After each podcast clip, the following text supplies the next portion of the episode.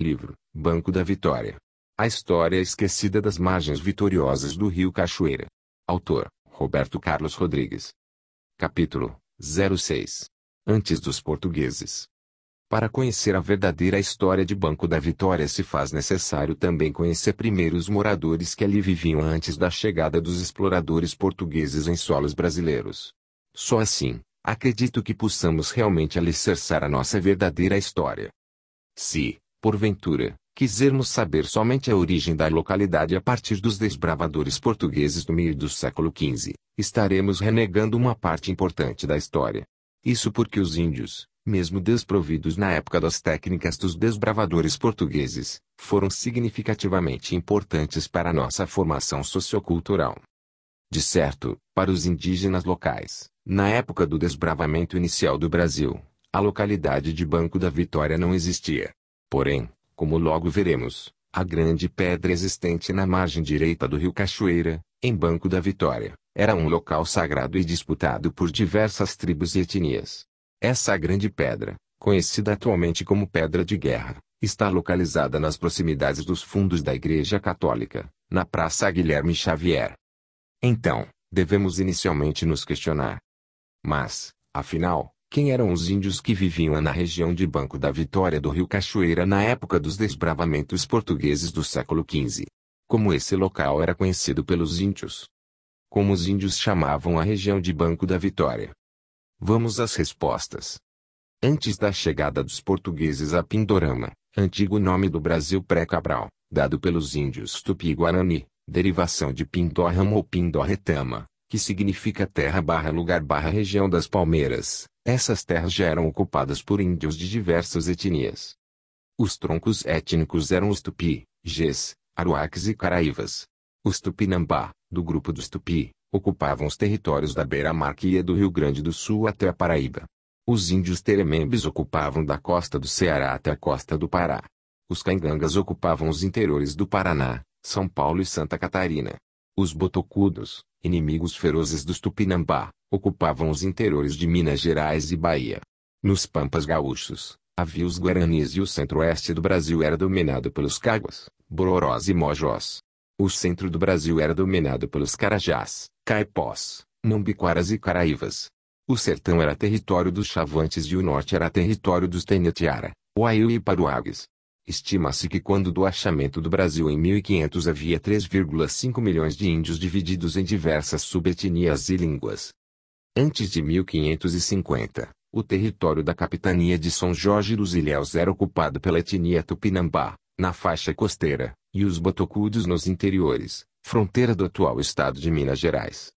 Segundo diversos estudos antropológicos, na época do desbravamento do Brasil, os Tupinambá tinham perdido grande parte do seu território para o subgrupo de índios Aimorés e Gês. Segundo estes mesmos estudos, havia ainda pequenos grupos de índios Tupinambá que estavam enfraquecidos e subdivididos em grupos menores que se chamavam simplesmente Tupi e que ocupavam a faixa territorial que ia do Recôncavo Baiano até o estado de Pernambuco, e os Tupiniquins, outro subgrupo dos Tupinambá, que ocupavam a faixa de terra que ia de Porto Seguro até o estado do Espírito Santo. Quando os portugueses, liderados por Francisco Romero, chegaram às terras ilhenses, quem comandava essa região eram, em sua maioria, os índios Tupi, dos subgrupos Tupiniquins. Havia também os Tupinambá mais ao norte do litoral baiano e os Aimorés mais para o interior das matas. Os índios Tupiniquins de Ilhéus viviam exclusivamente no litoral. Estes índios sabiam nadar, ao contrário dos Aimorés, que não dominavam essa técnica. Os Tupiniquins eram amigáveis e foram fundamentais para a construção da vila de São Jorge dos Ilhéus. Esses índios eram exímios caçadores e pescadores. Dominavam as técnicas rudimentares de cerâmicas e cestaria. Viviam em cabanas cobertas de palhas de palmeiras e dormiam sobre um tipo de cama feita de madeira fina, chamada giróis. Normalmente, as cabanas eram coletivas e formavam pequenas aldeias. Os índios tupiniquins eram hospedeiros e não praticavam comumente o canibalismo. Essa prática ocorria entre estes indígenas ao término das guerras contra os Tupinambá ou os temidos Aimorés. A aproximação e convívio pacífico dos índios tupiniquins com os desbravadores portugueses não duraram muito tempo devido à proposta portuguesa de escravidão dos íncolas. Obviamente, Os índios tupiniquins não aceitaram os métodos de escravidão impostos pelos colonizadores portugueses e logo tiveram início diversos atritos e ataques entre esses povos. Os primeiros engenhos de açúcar e plantações de cana nas margens dos rios Cachoeira e Almada foram feitos pela mão de obra dos índios tupiniquins. Devido aos maus tratos dos desbravadores portugueses e principalmente ao escravismo, os índios tupiniquins se revoltaram e resolveram invadir a vila de São Jorge dos Ilhéus no ano de 1559. Diante dos ataques indígenas que provocaram destruições de diversas fazendas e engenhos de açúcar, o então governador da Bahia, Mendes Sá, veio a Ilhéus resolvido a debelar os ataques dos índios nesta região. Nesta sua empreitada centenas de índios foram assassinados e os seus corpos ficaram expostos na praia da região do Cururupi, sul de Ilhéus. Este episódio ficou conhecido como a Batalha dos Nadadores, devido à carnificina que ocorreu nesta praia. Nesta época, se intensificaram as expedições para aprisionar índios para servirem de escravos nas roças e engenhos de açúcar da capitania de São Jorge dos Ilhéus. Alguns historiadores citam que quando aprisionados muitos índios da região de Ilhéus promoviam suicídios em massa. Em 1599, foram trazidos índios tapuias para trabalharem como escravos no engenho de Santana Ilhéus, Rio do Engenho. Em 1603, foram trazidos índios potiguares para combater os temíveis índios aimorés que atormentavam as plantações, principalmente nas margens do rio Cachoeira. Os índios aimorés jamais foram escravizados com sucesso em solo brasileiro. Estes índios não aceitavam ordens de ninguém e preferiam morrer sobre açoites a trabalhar como escravos.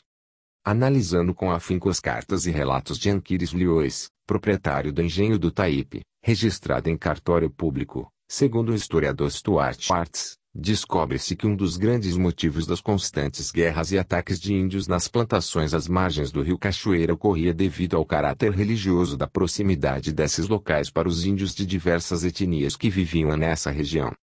Os índios aimorés chamavam uma grande pedra existente na margem esquerda do rio Cachoeira, na altura da atual localidade de Banco da Vitória, de Maitá ou Maitá, que significava, em tupi, pedra escura. Atualmente esse local se chama Pedra de Guerra, devido ao antigo morador das proximidades que se chamava José Guerra, e era dono de uma roça que existia nesse local. Já os índios tupiniquins chamavam a região de Banco da Vitória de Paranapecu, que significava no seu idioma língua do mar, esses índios acreditavam que a maré que subia o rio Cachoeira era uma língua do mar que ia afugentar os seus inimigos aimorés. Estes últimos detestavam se aventurar pelas águas fundas do rio Cachoeira. Depois do Banco da Vitória, subindo o rio Cachoeira, os índios tupiniquins chamavam o rio de Itatiba, que significa, em tupi, muitas pedras. Sabe-se pelos relatos dos religiosos e fazendeiros da época que os índios aimorés, que temiam assustadoramente a água dos rios e principalmente a água do mar, preferiam fazer seus sacrifícios e celebrações religiosas nas pedras grandes, à margem esquerda do rio Cachoeira. Somente os feiticeiros e os grandes guerreiros dessa etnia podiam ir até esses locais sagrados. Alguns desbravadores portugueses do rio Cachoeira, sabiam que a grande pedra escura existente na margem esquerda do rio Cachoeira na região de Banco da Vitória, era local sagrado para os índios. Estes desbravadores relataram que esse local era utilizado para fazer oferendas e sacrifícios em homenagem aos deuses e divindades indígenas. Provavelmente nesse local eram cultuados principalmente as seguintes divindades: Iara, a rainha das águas, Jaci e Tupã. O termo Aimoré, na língua tupi antiga significava flauta ruim, esses indígenas eram chamados dessa forma pelas demais etnias sul-americanas porque eles utilizavam botoque de madeira no lábio inferior da boca que impedia de tocar flauta.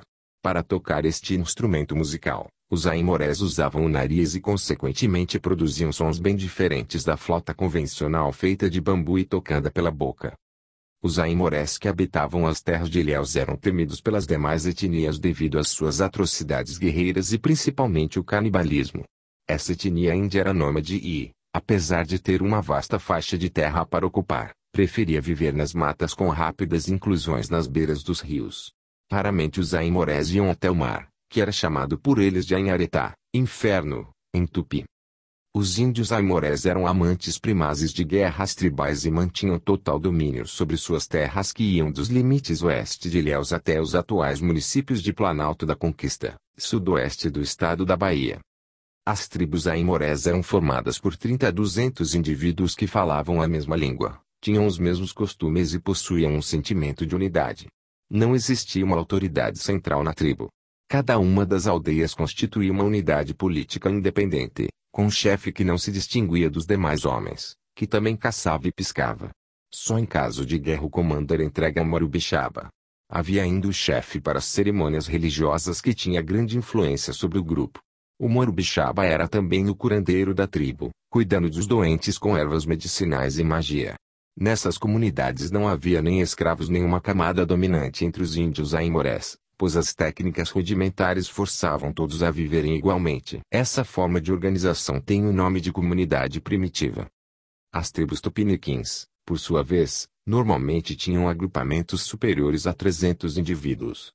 A caça, a pesca, a coleta e exploração de recursos naturais eram bastante utilizadas, haja vista a abundância desses meios de subsistência. Já os índios aimorés eram exclusivamente extrativistas e não plantavam nada devido ao seu caráter nômade guerreiro. Estes índios preferiam saquear as plantações dos tupiniquins e dos portugueses e depois destruí-las. As atividades agrícolas eram realizadas rudimentarmente nas florestas pelos índios tupiniquins, dada a fertilidade das terras. Os jesuítas da Companhia de Jesus identificaram duas línguas básicas entre os índios do litoral do Brasil. Os tupi, povo da língua geral, e os tapuias, povos da língua travada. Estes últimos foram depois identificados como Gs. Para poder lidar com as tribos brasileiras os jesuítas aprenderam inicialmente a língua tupi.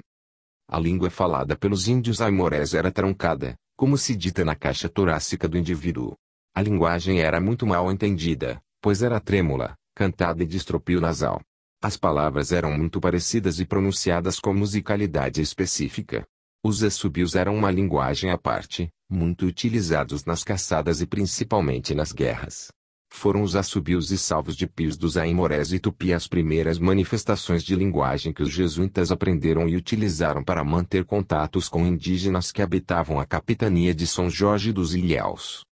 Os jesuítas observaram que os índios aimorés tinham traços físicos bem definidos. Os homens eram corpulentos, quase dois metros de altura e pesavam em média 90 quilos, e eram possuidores de admiráveis forças físicas. A pele era queimada em tons de marrom, Usavam cabelos longos ao sabor dos ventos. Andavam nus, apesar de utilizarem peças feitas de penas e folhas para cobrirem a genitália. Eram desprovidos de pelos no corpo.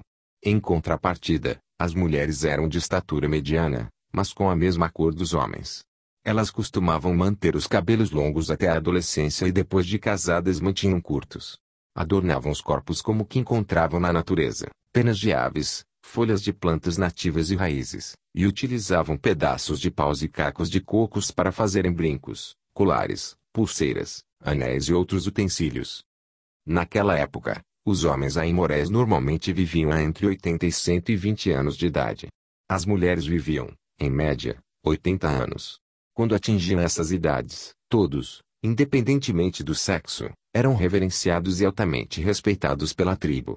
Os índios mais jovens protegiam e alimentavam os mais idosos. Quando algum índio ficava doente, ele era visitado, amparado e ajudado pelos companheiros.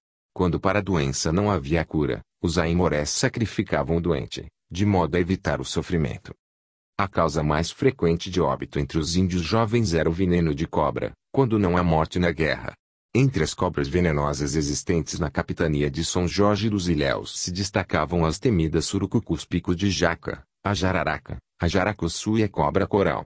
Entre as serpentes não venenosas havia a jiboia, caninana e a salamandra, entre outras.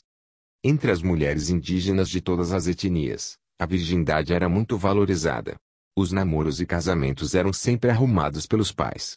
Quando uma donzela não conseguia um pretendente, ela era levada para o chefe da tribo que a possuía e mantinha como mais uma esposa. As festas de casamento indígenas duravam cinco dias e os matrimônios eram severos, apesar da poligamia. Possuir várias mulheres indígenas era sinal de prestígio social. O adultério era raro e o marido podia expulsar a adúltera, depois de açoitá-la. Entre os aimorés, na maioria dos casos, as adúlteras eram mortas pelo marido e devoradas pelas demais esposas. Os índios aimorés possuíam semblante ameaçador, corriam como feras e, por isso, Eram muito temidos pelos demais índios e desbravadores portugueses. Os aimorés eram fisicamente fortes, de temperamentos inconsistentes e fáceis de serem levados a fazerem o mal. Ao irem para a guerra, marchavam em silêncio, com a barriga pintada de preto, mas no embate faziam bastante alarido jogando setas envenenadas das quais os feridos jamais escapavam. Suas armas eram as flechas, as pranchetas, arcos e dardos. Usavam também as clavas e machados de mão. Quando conseguia derrubar o inimigo, o guerreiro Aimoré usava também os dentes para arrancar peles e carnes do moribundo. Esses índios, durante os ataques, não reconheciam diferença entre homens, mulheres e crianças. Todos os inimigos eram mortos com a medida da mesma crueldade. Os índios aimorés levavam uma vida descuidada e preferiam dormir sobre as árvores ou no chão. Esses íncolas não semeavam, pouco plantavam, raramente mandioca, e só se esforçavam por causas nobres, caçar, pescar e guerrear. Alimentavam-se principalmente de caças, frutas, mel de abelhas, maribondos, flores e peixes. Comiam caças frescas sem temperos ou condimentos. Para assar carnes ou peixes os aimorés faziam um buraco na terra, colocavam a carne sobre folhas, enterravam pondo folhas de árvores em cima e faziam uma fogueira por cima de tudo. Entre os principais alimentos indígenas se destacavam a banana da terra, inhames, abacaxi, jerimum, milho, aipim, tapioca, mandioca, feijão, batata e arroz nativo. Nas festas religiosas dos povos indígenas da região de Ilhéus era servido um tipo de bebida alcoólica feita com a mandioca fermentada. Essa bebida se chamava cauê e o termo viria de cauê, água de bêbado, usado para qualquer bebida espirituosa, ou catimpoeira e tinha forte teor alcoólico. Além de possuírem amplos conhecimentos da flora medicinal, os índios da região em Voga fumavam e bebiam ervas alucinógenas e usavam um tipo de fumo nativo, altamente tóxico, chamado Yabaça Mumi. Entre as ervas alucinógenas usadas em rituais religiosos e de guerras indígenas, se destacava um tipo de cogumelo marrom, que nascia sobre as fezes de alguns animais silvestres. Esses cogumelos eram secos ao sol e mascados antes dos rituais religiosos. Nesses rituais era utilizado também o sumo de uma planta chamada pelos indígenas de Aitinligá, hoje conhecida como trombeta branca, Brugmansia suaveolens, e as folhas de um tipo de ramagem chamada de adaca, um parente próximo da alfafa.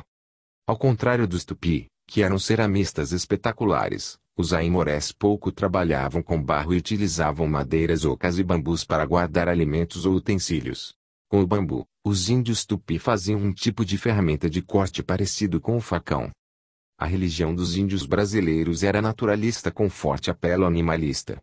Esses povos usavam as forças da natureza como o trovão, a lua e o sol para representar seus deuses e acreditavam que alguns animais eram sagrados, como os morcegos, as cobras e algumas aves. Esses índios admiravam algumas constelações celestes como divindades e conheciam as forças das quadras da lua na influência da agricultura, pesca, caça e até na fecundação humana. Os índios brasileiros dos anos quinhentistas não faziam nada sem antes consultar os feiticeiros e adivinhos. De modo geral, a religião dos índios brasileiros lembrava um pouco as religiões africanas no tocante à influência forte de feitiços na vida indígena. Os jesuítas que chegaram ao Brasil denominaram esses atos religiosos e culturais de selvagens e diabólicos. Depois de vários contatos com os índios brasileiros, os religiosos portugueses perceberam que essas manifestações eram somente uma questão de costumes e que não apresentavam nenhuma prática não explicada pela antropologia.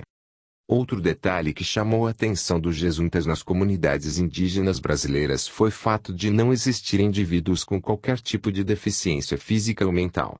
Depois se descobriu que todos os índios brasileiros sacrificavam as crianças nascidas com qualquer tipo de deficiência física ou mental.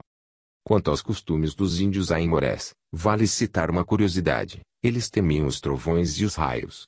Assim que começavam as épocas de chuvas fortes, estes índios não guerreavam e se escondiam em cavernas e ocos de árvores. Esses índios só saíam dos seus esconderijos depois que os seus voltavam aos seus tons de azul. As primeiras aldeias aimorés encontradas pelos jesuítas nas terras de Ilhéus eram pequenas, com 40 indivíduos no máximo. Depois se descobriu que a quantidade de aldeias é que era grande. Naquela época, se estimou que os índios aimorés na região de Ilhéus e adjacências chegavam ao número de 100 mil indivíduos. A quantidade dos tupi foi estimada em 800 mil no litoral baiano. Em 1570 foi assinada a Carta Régia que dava liberdade aos índios brasileiros. Todavia, somente em 1755, Sebastião José de Carvalho e Melo, o Marquês de Pombal assegurou a lei de liberdade desses índios. Lamentavelmente, em apenas 200 anos, os colonos portugueses extinguiram quase todos os índios da região do sul da Bahia. Atualmente, na região de Banco da Vitória, não há nenhum registro histórico da existência dos índios nesse local. Na atual Pedra de Guerra, havia algumas inscrições rupestres feitas por antigos índios. Na década de 1980, esses desenhos foram destruídos por vândalos. Vários moradores da localidade tiveram a oportunidade de ver estas pinturas rupestres. Infelizmente, naquela época, não havia acesso fácil às máquinas fotográficas para registrá-las. Como se observa pelos registros históricos, a região de Banco da Vitória era, na época do desbravamento inicial dessa região, disputada principalmente pelos índios aimorés e pelos tupiniquins. Segundo os jesuítas comandados pelo padre Manuel de Nóbrega, os tupiniquins tinham supremacia sobre a região oeste da capitania de São Jorge dos Ilhéus, uma vez que a região da Lagoa Encantada, outro local sagrado para os índios tupi, era dominada pelos remanescentes dos Tupinambá, que nessa época eram inimigos dos tupiniquins e dos aimorés. Os índios aimorés, como já disse, tinham medo de água, mas faziam muitas incursões na região de Banco da Vitória, pois neste local eles podiam atravessar o rio Cachoeira, onde as pedras afloravam nos remansos das marés, facilitando assim a sua travessa segura. Já os índios tupiniquins que habitavam e protegiam seus territórios na região de Banco da Vitória utilizavam esse local, tido como religioso, para promover ataques aos índios aimorés, principalmente durante as travessias do rio. Em oitivas obtidas com seu João Batista, o antigo coveiro local, e Tiago Cardoso, pai do lendário morador de Banco da Vitória, Bibogo, ficamos sabendo que havia um cemitério indígena na proximidade da Mata da Rinha, por trás do atual bairro do Alto do Iraque. Segundo essas oitivas, quando da construção da primeira estrada entre Ilhéus e Itabuna, foi descoberto este cemitério, que infelizmente foi prontamente destruído e descaracterizado pelos trabalhadores desta obra. Outro cemitério indígena teria sido encontrado por trabalhadores rurais da extensão da prefeitura de Ilhéus, quando da abertura da estrada que liga Banco da Vitória ao distrito de Maria Jape, isso no início dos anos 80 do século passado.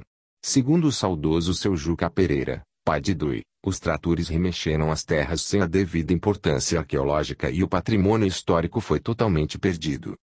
Segundo essa mesma fonte, técnicos da CEPLAC, Comissão Executiva de Planejamento da Lavoura Cacaueira, tentaram reverter a situação da destruição deste cemitério indígena, mas, diante da atroz situação encontrada, não tiveram êxito na empreitada, pois o cemitério era pequeno e fora totalmente destruído pelos tratores. Havia também depoimentos de alguns moradores de Banco da Vitória que existia outro cemitério indígena no local chamado antigamente de Banco do Furtado, um banco de areia que existia no rio Cachoeira, próximo à atual fazenda Porto Novo. Esse cemitério também foi destruído no final do século XIX para dar lugar à plantação de cacau. Os índios da região de Ilhéus, bem antes dos portugueses e depois os escravos africanos, já tinham escolhido a localidade de Banco da Vitória para viver, devido ao ato simbólico e religioso do rio Cachoeira e por causa da força das marés do Oceano Atlântico, que dá vida a este rio toque verdadeiramente celestial de renovação de paisagens. Esses motivos nos reportam para a importância da nossa localidade para a cultura e sociedade baiana. Isso se fundamenta porque os índios de Ilhéus jamais acreditaram que iriam perder a batalha para os invasores portugueses. Pindorama, para eles, era o verdadeiro local protegido pelos seus deuses. O rio Cachoeira, com a força das suas marés e dos ventos tropicais, inocentemente trouxe os desbravadores portugueses para o paraíso dos índios da região do Banco da Vitória e todo o oeste da capitania de São Jorge dos Ilhéus. Os índios que sobreviveram aos diversos ataques dos desbravadores portugueses tiveram de fugir dessa região, sem jamais saber o porquê dessas investidas. Os índios tupiniquins e aimorés da região de Banco da Vitória deixaram os domínios de Ara e se embrenharam nas terras de Tupã. Jamais voltaram.